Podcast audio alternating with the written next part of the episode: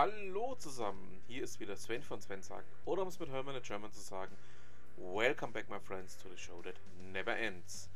Ja, Ausgabe 125. Ähm, wir haben wieder viel Spannendes für die heutige Ausgabe.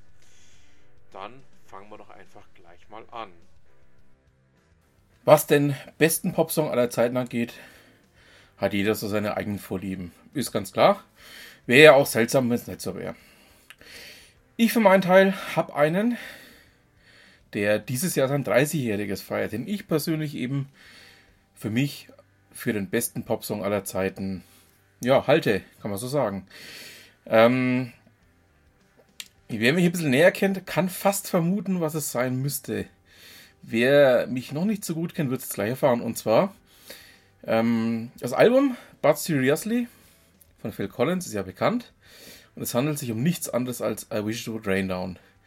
Hintergrund ist der, ähm, nicht nur, dass bei diesem Song einer der besten Gitarristen aller Zeiten, nämlich Sir Eric Clapton, dabei war, dass ähm, ja, im Video der meinem Dafürhalten nach beste Schlagzeuger, beste lebende Schlagzeuger der Welt dabei ist, nämlich ähm, Chester Thompson sondern auch einfach die Tatsache, dass ich nach knapp 30 Jahren, die ich dieses Stück jetzt kenne, immer wieder noch was Neues entdecken kann. Also ich habe ihn heute im Auto mal ein bisschen angehört und muss sagen, ähm, ich habe wieder noch neue Aspekte entdeckt, die ich jetzt auch nach knapp 30 Jahren noch nicht gekannt habe oder noch nicht so gehört habe. Also ähm, was für mich auch eben an dem Popsong ausmachen muss, ist einfach der Punkt, dass man selbst nach langer, langer Zeit noch irgendwas entdeckt, was man noch nicht entdeckt hatte. Also ich mag eben gerne auch dieses etwas verspieltere, also dieses etwas, ja,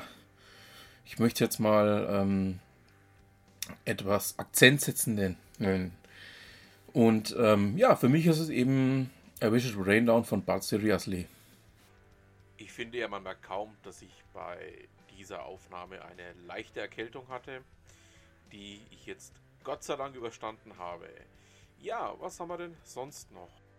Ja, meine Lieben, ähm, wie möchte ich jetzt weitermachen?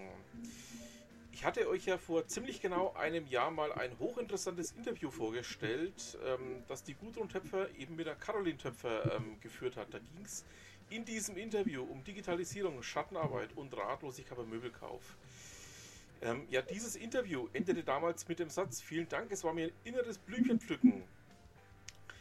Ähm, ich habe jetzt mal so ein bisschen an dieses Interview angeknüpft und habe einfach mal hier in meinem kleinen Podcast die Caroline Töpfer eingeladen. Herzlich willkommen. Hallo. Caroline, ähm, wir haben uns da so ein paar kleine Themen überlegt, ähm, die ich auch für hochspannend halte, wo ich sage, ähm, da muss man vielleicht auch mal kurz drüber sprechen. Ja, fangen wir doch einfach mal direkt an. Frauen in der IT, was muss sich denn da eigentlich ändern, damit es noch deutlich mehr werden? Ähm, das ist ein, eine, gute, eine gute Frage. Ich habe ja äh, auch dazu mal die steile These aufgestellt, dass die Diskriminierung von Frauen generell totaler Schwachsinn ist. Vor allem in Bereichen, wo wir eh schon Fachkräftemangel haben. Und ähm, ich habe ja auch 2018 ein Netzwerk für Frauen in der IT-Sicherheit gestartet. Und was wir da sehen, ist, ähm, dass Frauen vor allem so ein bisschen den sozialen Anker brauchen. Also so ein bisschen Sicherheit vom Arbeitgeber, ein bisschen Zuspruch auch und Mentoring ähm, aus dem Bereich auch von anderen Frauen, die schon in Führungspositionen oder in Technikpositionen sind, ähm, um sich dann entweder in der Ausbildung dafür zu entscheiden. In, wir sprechen ja mittlerweile nicht mehr nur von Digitalisierung und Technik, sondern auch von Deep Tech oder Tough Tech, also wenn wir über IT-Infrastruktur und Quantencomputing in der Zukunft und sowas sprechen. Und in diesen Bereichen brauchen wir natürlich auch Frauen. Und ähm, da, um da eine Diversität hinzubekommen, ist halt diese soziale Komponente, glaube ich, ganz, ganz wichtig. Also Role Models zu haben, Vorbilder, aber auch so ein bisschen diese Zugkraft, so ein bisschen zu zeigen, dass wir alle wollen, dass da mehr Frauen sind. Also äh, ist aus meiner Sicht jetzt auch ein, ähm, ja, nicht nur hochspannendes Thema, sondern auch ein ganz wichtiges Thema. Ich arbeite ja auch so angelehnt in diesem Bereich. Ich baue ja IT-Infrastruktur, ähm, zum Beispiel also auch Glasfaserstrecken oder ähnliche Geschichten. Und wie viele Damen hast du so um dich rum jeden Tag? Also im, im Technikbereich? Gar keine. Vermisst man schon manchmal, ne? Ja, so eine ja, also, Momente. Genau, also ich, möchte es mal so ausdrücken. dieses Nerdige ist auch immer recht schön, aber manches Mal braucht man dann doch eben die Sozialkompetenz einer Frau. Und ähm, das ist Punkt, den ich dann schon auch ein Stück weit vermisse. Also ähm, wer weiß, ich komme was, ja... Was auch nicht heißt, dass wir nicht nerdig sein können. Also ich glaube, ähm, manchmal, wenn Leute dann angucken wie so ein Auto, merke ich auch manchmal, dass auch wir Damen sehr nerdig sein können, auch wenn wir dann in High Heels irgendwo in der Runde stehen. Ähm, äh, auch das sollte man nicht unterschätzen, aber es ist eine andere Herangehensweise an die nerdigen Themen. Ganz genau, ganz genau. Also ich komme hier ursprünglich aus der Logistik ähm, und kannte eben das Zusammenarbeiten mit Frauen doch auch recht gut, weil die Logistik ist ja dann deutlich auch breiter aufgestellt. Ähm, aber wie gesagt, in dieser IT, in diesem IT-Umfeld, ähm, ja, da sieht es einfach momentan noch nicht so wahnsinnig rosig aus. Also ich habe jetzt auf Twitter zwei ähm, Damen, die ich verfolge, die beide eben IT-Systemelektroniker lernen. Ähm, worauf ich mir auch wirklich sehr freue, dass es ähm, jetzt auch so ein Stück weit eben Damen in unserem Bereich gibt. Ja, also gerade gerade im Hardware-Bereich, also auch wenn es in die Elektrotechnik geht, ich war letztens auf der Elektronika in München. Ähm, das ist noch alles sehr schwer männerlastig und äh, ja, da, da, würde ich mir auch einfach mehr, mehr Gesprächsrunden wünschen, die halt einfach diverser sind, weil wie gesagt, andere Perspektive, es ist auch irgendwie erfrischend und das Lustige ist, ich werde auf immer mehr Konferenzen, vor allem auf Developer-Konferenzen, aber auch wenn es so um IT, Hardware oder Data Center oder so geht, immer wieder angesprochen, wo denn Frauen sind, wo man sie denn finden könnte, ähm, ob sie nicht auch sich umschulen lassen möchten, weil man einfach sagt, äh, ganz ehrlich, und wenn wir den Leuten zwei bis drei Jahre erstmal das beibringen müssen, was wir hier machen, weil die vielleicht sich erstmal nur dafür interessieren oder was anderes gelernt haben, völlig egal, wir brauchen dringend diverse Teams. Also so krass ist es mittlerweile schon unter den Techies, unter den männlichen Techies, dass sie sagen, ey, ich will hier nicht mit 20 Kerlen sitzen, ich möchte irgendwie mal äh, so ein bisschen die, die Gesellschaft abgebildet haben in meinem Arbeitsalltag. Ja, also das fällt mir eben auch ganz extrem auf, dass es genau der Punkt ist, ähm, dass man da einfach auch, ich sage jetzt mal, ja, nicht nur den, die Sozialkompetenz von Frauen braucht, sondern man braucht auch Frauen insgesamt da drin. Ähm, eben auch durch diese andere Herangehensweise, also sprich auch ähm, das Ganze vielleicht mal aus einem anderen Blickwinkel zu sehen, mal einen anderen Blickwinkel hineinzubringen. Ja, absolut. Genau. Ähm, ich habe noch ein wie ich es ausdrücken möchte, sehr, sehr spannendes Thema. Ich muss ein kleines bisschen weiter ausholen. Es gab ja zwischen den Jahren ähm, so eine kleine Doxing-Affäre, nenne ich sie jetzt einfach mal. Ähm, da hat sich ein Jüngling, nennen wir ihn mal so, ähm, getraut, ähm, Daten zu veröffentlichen, die eben ja, von Prominenten stammten, von Politikern stammten und ähm, so weiter und so zu. Das Ganze ähm, hat aus meiner Sicht so ein bisschen auch einen Beigeschmack bekommen, ähm, in dem dann plötzlich alle gleich geweint haben und ähm, das BSI, also das Bundesamt für die Sicherheit und Informationstechnik, habe hier versagt. Ähm, ich glaube, dass es nicht ganz so ist. Caroline, wie ist denn deine Einschätzung dazu? Also ich finde schon mal gut, gut, dass du nicht von Hackerangriff sprichst. Ich habe in letzter Zeit viele Gespräche und Interviews geführt, wo ich dann erstmal alle wieder von der, von der Panikattacke runterholen musste, dass wir jetzt alle ständig von Hackern angegriffen werden. Ähm, äh, ja, äh, viele Menschen denken, der Staat sei dafür zuständig, sich um ihre persönliche IT-Sicherheit zu kümmern. Ähm, der, der, Staat äh, bemüht sich da zwar sehr, sieht das aber doch ein bisschen anders und ich weiß nicht, wie viele Stellen gerade beim BSI offen sind für IT-Sicherheitsexperten. Das letzte Mal, als die Jungs getroffen haben, waren es irgendwie so 250, glaube ich. Vielleicht dieses Jahr noch mehr. Ähm, also man kann einfach nicht erwarten, dass äh, der Staat, die Regierung, das BSI sich hinsetzt und wirklich alle Personen irgendwie schützt, also auch keine Influencer und keine Bundestagsabgeordneten, weil irgendwo sind da die Kapazitäten auch an den Grenzen. Und ähm, wie ich das so schön immer sage, ne, die erste Barriere ist im eigenen Kopf. Also man sollte sich schon selber zumindest minimal mit den Themen beschäftigen und äh, ein bisschen Ahnung haben, mit welchen Geräten und Accounts und so weiter man sich so umgibt und wo man sich überall anmeldet, was man so alles sich in die Wohnung holt oder ins Büro ähm, um sich da einfach um, um seine eigene Sicherheit, um seine eigenen Daten ein bisschen zu kümmern. Äh, und natürlich die goldene Regel, was man ins Internet stellt, äh, stellt man halt ins Internet. Ne? So. Auch wenn das erstmal passwortgeschützt ist und so weiter, weil wir kennen ja nicht nur diese Datensammler oder dann tatsächliche Hackerangriffe, sondern wir kennen ja auch Datenleaks, gerne von äh, ehemaligen Mitarbeitern großer Konzerne oder IT-Anbietern. Ähm, deshalb, man, man sollte sich schon selber drum kümmern. Ja, also da bin ich auch komplett bei dir. Ähm, ich habe ja dieses ganze ähm, Gehype dann so ein bisschen auch belächelt. aus dem Grund heraus, ähm, der, der dieses, äh, dieses kleine Doxing ja, verursacht hat, ähm, war ja kein Unbekannter. Der war ja unter anderem in der YouTube-Szene auch schon für diverse Doxing-Attacken bekannt. Und ähm, war jetzt ähm, eigentlich auch schon in vielen Augen dafür gefürchtet, dass er mal wieder in die Richtung eine Aktion fährt. Ähm, er hat natürlich in meinen Augen zwei eindeutige Fehler begangen. Der eine Fehler war, dass er ähm, einfach nicht bedacht hat, dass wenn er so eine Attacke fährt, er auch auffliegen könnte, früher oder später. Und den zweiten Fehler, den er begangen hat, ähm, sich dann auch noch auf Twitter damit zu rühmen, dass er das getan hat. Also das war dann doch schon ein bisschen überheblich. Ja, wobei, also ich bin ja ganz ehrlich immer ein bisschen hin und her gerissen. Ähm, äh, alle, alle, die bei Strafverfolgungsbehörden arbeiten, dürfen jetzt mal weghören, aber eigentlich müsste man ja mal ganz groß Danke sagen. Ne? Also ähm, solche Angriffe, die jetzt ja eigentlich keine Angriffe sind, sondern halt so eine Datensammelei und eher kleinere Aktionen, ähm, führen ja dazu, dass das Thema IT-Sicherheit endlich mal auf die Agenda kommt in Deutschland. Also wir haben ja jedes Mal, wenn das Thema Hackerangriff, es ist ja alles ein Hackerangriff in den Medien, in den Medien erscheint, kann man ja mindestens mal drei bis fünf Tage mit Leuten über IT-Sicherheit reden, ähm, ohne dass sie einen äh, komplett für, für paranoid und schwachsinnig erklären.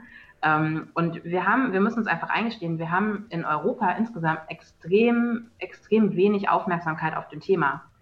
Ähm, und da müssen wir einfach, da müssen wir einfach nachholen und da müssen wir einfach auch viel mehr die, die Öffentlichkeit aufmerksam machen und wie gesagt auch halt erklären, dass nicht der Staat, nicht die Regierung sich um die persönliche IT-Sicherheit kümmert, sondern dass man da selber was machen muss. Und da sind solche Sachen halt extrem hilfreich.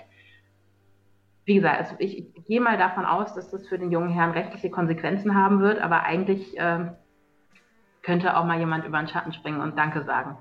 Ja, also ähm, ich habe dann auch irgendwann ein paar Tage später, ich bilde mir eines war ein Tweet von der Bürgermeisterin der Gemeinde gelesen, aus der er kommt, die dann gemeint hat, naja, ähm, im Grunde genommen ähm, ist ja niemandem wirklich großartig geschadet worden und er hat einfach auch mal aufgezeigt, wo denn die Punkte tatsächlich liegen. Und ich ja. denke, da hat es dann auch richtig getroffen. Ja, und die Punkte, also das, das, sind ja sehr offensichtliche Punkte, die er da angegangen ist. Also ich habe äh, in den letzten Jahren dreimal den Telefonhörer in die Hand genehm, genommen und äh, auch etwas größere Firmen angerufen und denen mal erklärt, welche Marker sie so im Internet versenden, was Rückschluss auf ihre nicht gesicherte IT-Infrastruktur äh, zulässt. Ähm, und da, äh, sage ich mal, wird man immer etwas harsch angegangen am Telefon, wenn man dann sagt, ich bin IT-Forensikerin und äh, ich wollte Sie nur kurz aufmerksam machen. Deshalb, also wenn Deutschland noch so ein paar Aktionen davon braucht, bis wir dann dahin kommen, dass wir über IT-Sicherheit sprechen können und jeder sich so ein bisschen kümmert und diese ganze Panik so ein bisschen runterfährt, ja, ja, dann, also, dann ich das.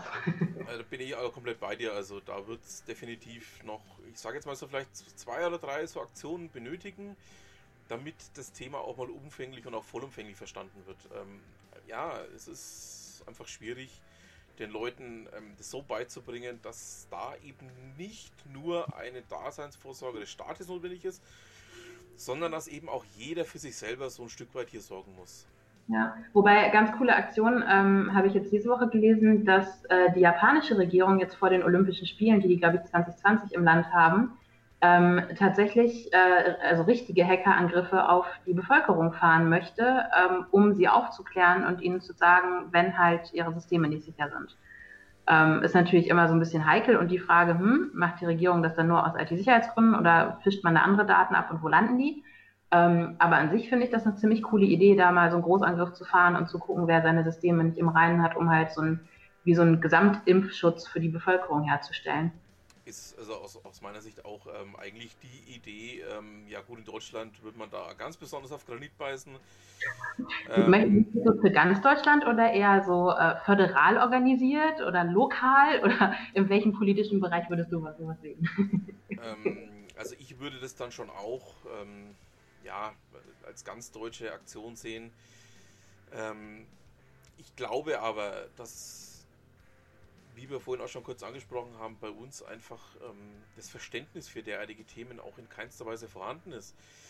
Ähm, das führt auch ja eigentlich schon zum, zum nächsten Punkt, den wir mal ganz kurz behandeln wollen, zur digitalen Transformation. Das ist ja, im Endeffekt führt ja da eins zum anderen. Ähm, man muss es mal so sehen, dass ähm, hier auch jegliches Verständnis für die gesamte Thematik fehlt. Ähm, wir haben ja neulich ein ähm, hochinteressantes Interview mit Herrn Altmaier ähm, zu lesen bekommen, der ja einfach nur mal ein paar Floskeln in den Raum geschmissen hat und gedacht hat, er hat jetzt den großen Wurf gemacht. Also das ist auch zum Thema digitale Transformation dann schon ähm, ein vernichtendes Urteil, was er abgeliefert hat. Und ähm, da kommt dann auch für mich immer noch der Punkt auf, ja, warum ist es denn eigentlich so schwachbrüstig mit der digitalen Transformation in Deutschland? Was denkst du dazu?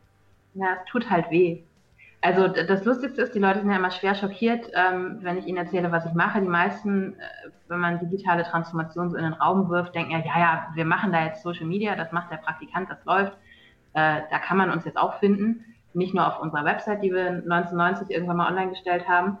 Ähm, und dann war es das. Und wenn man dann sagt, nee Leute, äh, es geht um Arbeitsprozesse, es geht um IT-Infrastruktur, es geht um Datenschutz, IT-Sicherheit, viele rechtliche Komponenten, die da reinspielen. Ähm, es geht mittlerweile auch darum, DevOps-Umgebung ganz anders aufzusetzen, also Development ganz anders auch irgendwie zu denken, weil man es ja auch irgendwie implementieren muss im Unternehmen und nicht mehr nur Agenturen die extern sind.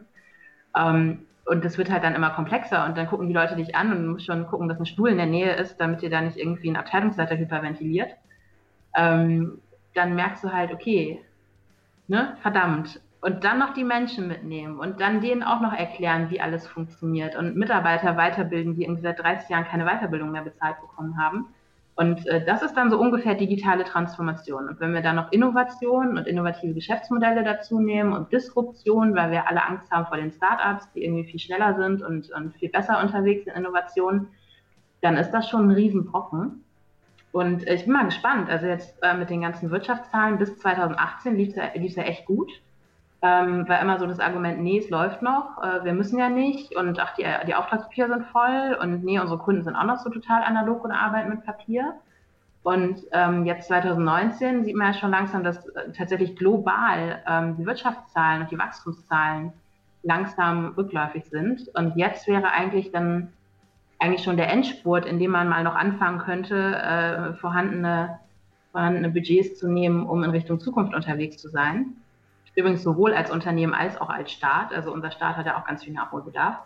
Ähm, und ja, ich, ich, bin mal gespannt, was da passiert. Ob, ob, man sich jetzt dann endlich mal dieser Komplexität stellt oder ob man sich weiter ähm, hinter so äh, schönen Wetteraktionen wie wir machen mal einen Social Media Account äh, oder eben nicht. Ne? Unsere Kanzlerin ist ja jetzt dann demnächst auch weg von Facebook äh, also so, so Pille-Palle-Entscheidungen trifft oder ob man tatsächlich mal an die, an die harten Infrastrukturthemen und die, komplexen menschlichen Themen rangeht in dem Umfang.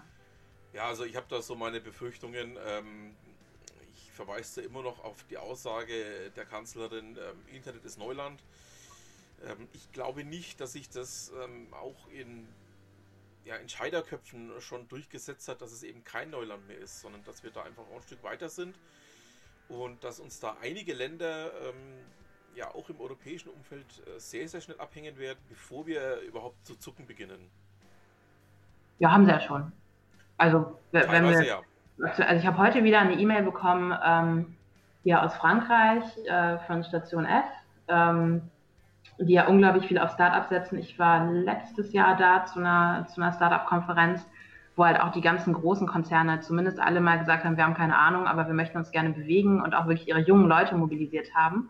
Das ist ja auch so ein Thema, dass man in Deutschland immer gerne die 50-Jährigen vorschickt und äh, die ganzen, ganzen jungen Leute nicht so unbedingt gerne auf äh, Konferenzen, auf Bühnen stellt und äh, damit die mal erzählen können, wie sie ihre Welt sehen.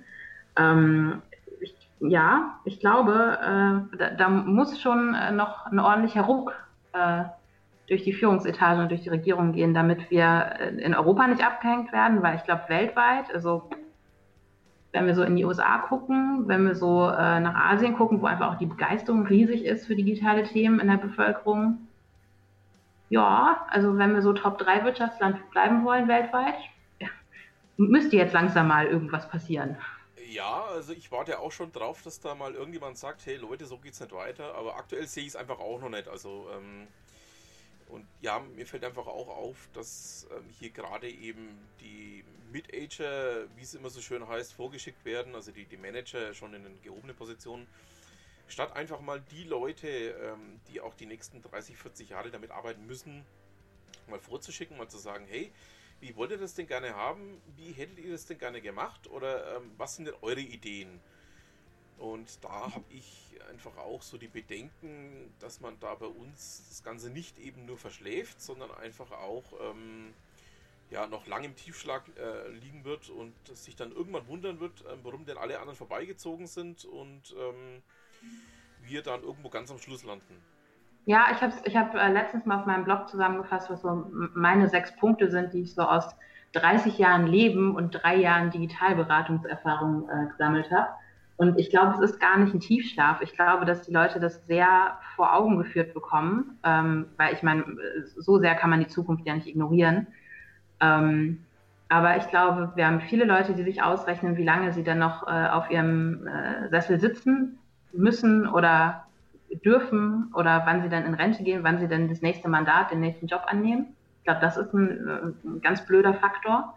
Ähm, so dieses typische andere Leute dann erstmal so weit unten halten und runterdeckeln, äh, bis man dann merkt, dass man keine, keine Nachwuchsführungskräfte aufgebaut hat, die irgendwie mal disruptiv im Unternehmen unterwegs sein könnten.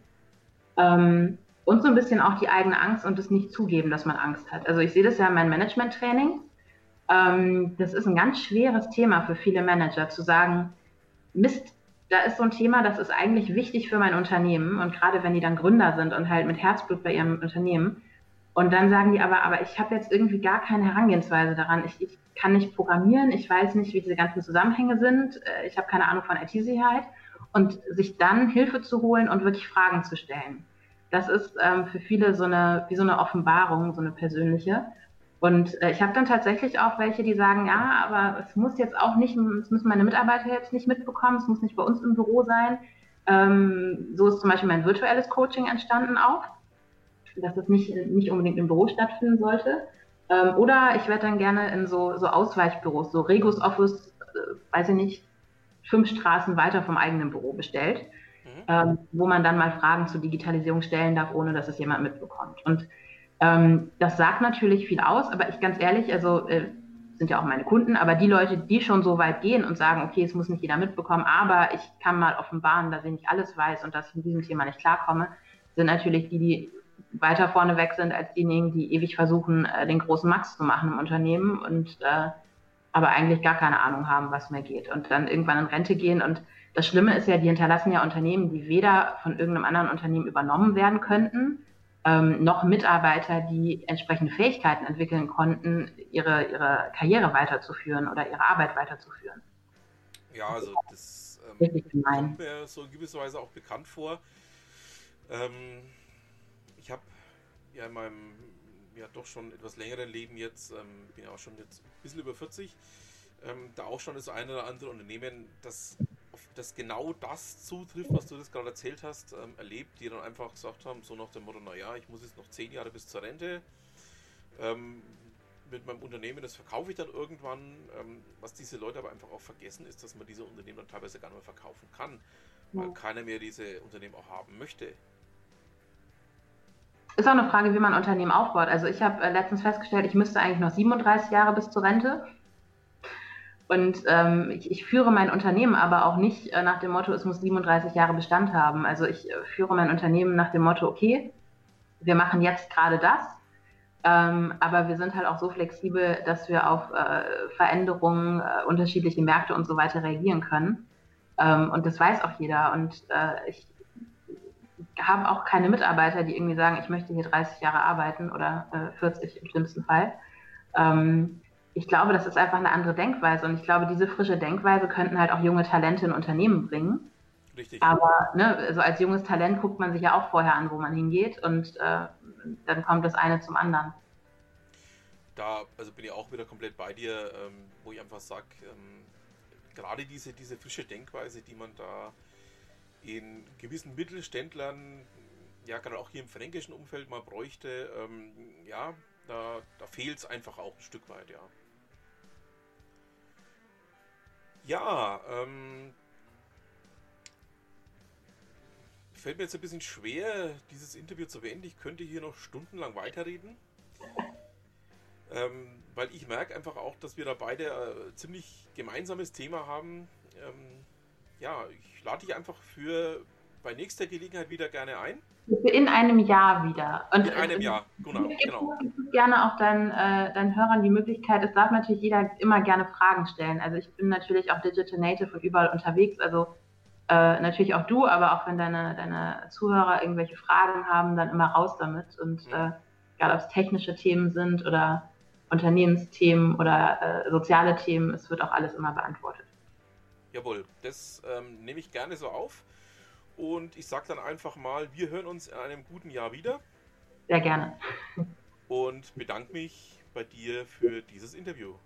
Danke dir nach diesem ja, hochspannenden Interview habe ich aber noch ähm, ja, ein paar andere Themen. Während Politiker wie zum Beispiel Monika Hohlmeier ähm, sich sehr abfällig über die Protestierenden zum Artikel 13 geäußert haben, ähm, haben die YouTuber jetzt mobil gemacht und haben eigene Veranstaltungen eben zu diesem Artikel 13 auf die Beine gestellt. Also ähm, ja, ich möchte mich mal so ausdrücken, ich halte das Thema für sehr wichtig, für absolut interessant und vor allen Dingen auch, weil es mich ja auch selbst zum Teil mit betrifft, eben auch für sehr bedenkenswert, was da ja aktuell abgeht. Ähm, ich habe euch da mal ein paar Links vom guten Herrn Newstime hereingejagt in die guten Shownotes hier. Ihr wisst ja, die Shownotes, da findet ihr natürlich alles zum heutigen kleinen Podcast. Ähm, ja, was will ich sagen? Auf jeden Fall ähm, bin ich da völlig der Meinung der YouTuber, dass das Ganze nicht ähm, in der Form kommen darf, wie es jetzt angedacht ist. Es ist klar, es muss natürlich eine vernünftige Regelung geben, aber das, was da jetzt angedacht wurde, ist ähm, ja eine Mischung aus Hohn und, ähm, wie will ich es ausdrücken, unbrauchbar bis ähm, geschäftsschädigend für viele Leute, die sich eben gerade mit diesem Bereich ein eigenes kleines Geschäft aufgebaut haben. Ja, ähm, da bleiben wir auf jeden Fall dran und ähm, werden auch die nächsten Wochen dazu ein bisschen was berichten. Und dann schauen wir mal, was da tatsächlich noch dabei rumkommt. So, nun zu etwas völlig anderem habe ähm, einen Kommentar gefunden vom Michael Husarek, seines Zeichens ja bekannt als Chefredakteur der NN. Leider, so muss ich sagen, finde ich diesen Beitrag sehr schlecht recherchiert.